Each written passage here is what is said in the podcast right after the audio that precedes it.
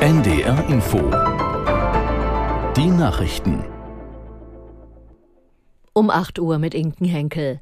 Ein Stillstand der US-Regierungsgeschäfte, der sogenannte Shutdown, ist abgewendet. Nur wenige Stunden vor Ablauf der Frist verkündete der Mehrheitsführer im Senat, Schumer, Demokraten und Republikaner hätten sich geeinigt.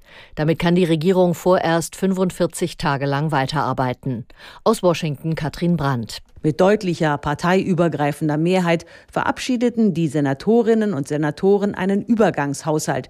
Schon am Nachmittag hatte das Abgeordnetenhaus zugestimmt, in dem die Republikaner eine knappe Mehrheit haben.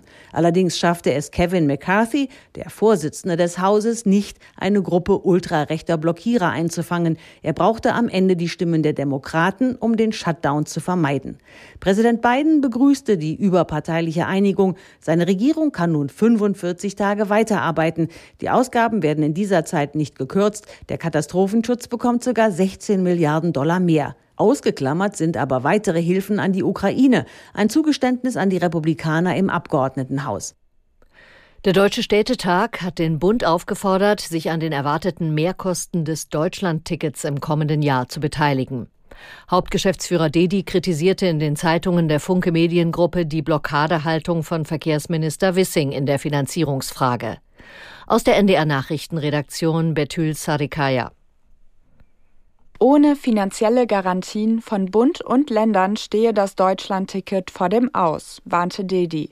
Der Hauptgeschäftsführer des Städtetags nannte es inakzeptabel, dass Wissing Gespräche mit den Ländern in der Finanzierungsfrage ablehne.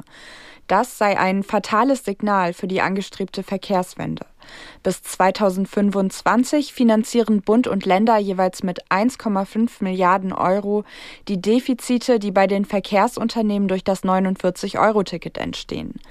Dedi sagte, es sei absehbar, dass sich die Einnahmenlücke im nächsten Jahr um eine Milliarde Euro vergrößern könnte.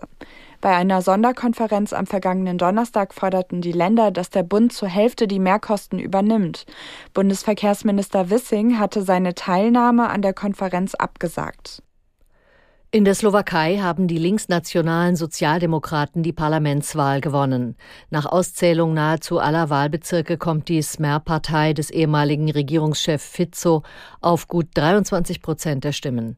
Dahinter folgt die neue liberale Partei Progressive Slowakei, die in Prognosen und Nachwahlbefragungen noch in Führung gelegen hatte.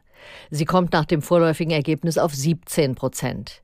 Fizos Linkspopulisten hatten im Wahlkampf unter anderem versprochen, in Zukunft keine Waffen mehr an die Ukraine zu liefern.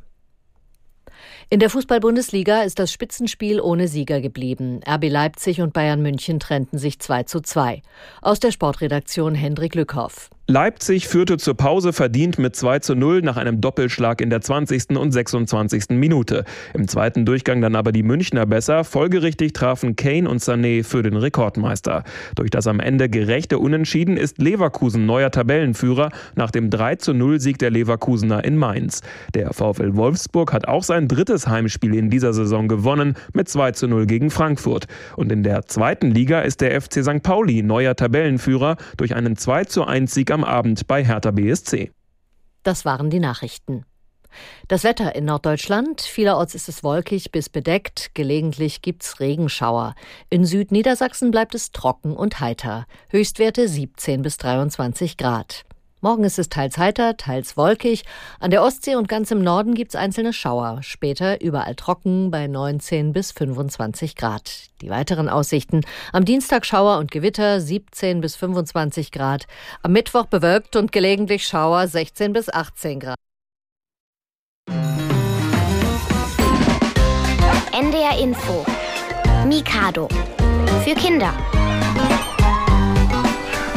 Bei Mikado wird es heute ziemlich spannend. Eigentlich sogar ziemlich gruselig. Ich bin Martin Tietjen und ich darf euch heute wirklich was ganz, ganz Neues vorstellen, das es so hier bei Mikado noch nie gegeben hat. Schattengestalten, Gruselgeräusche und eine mitreißende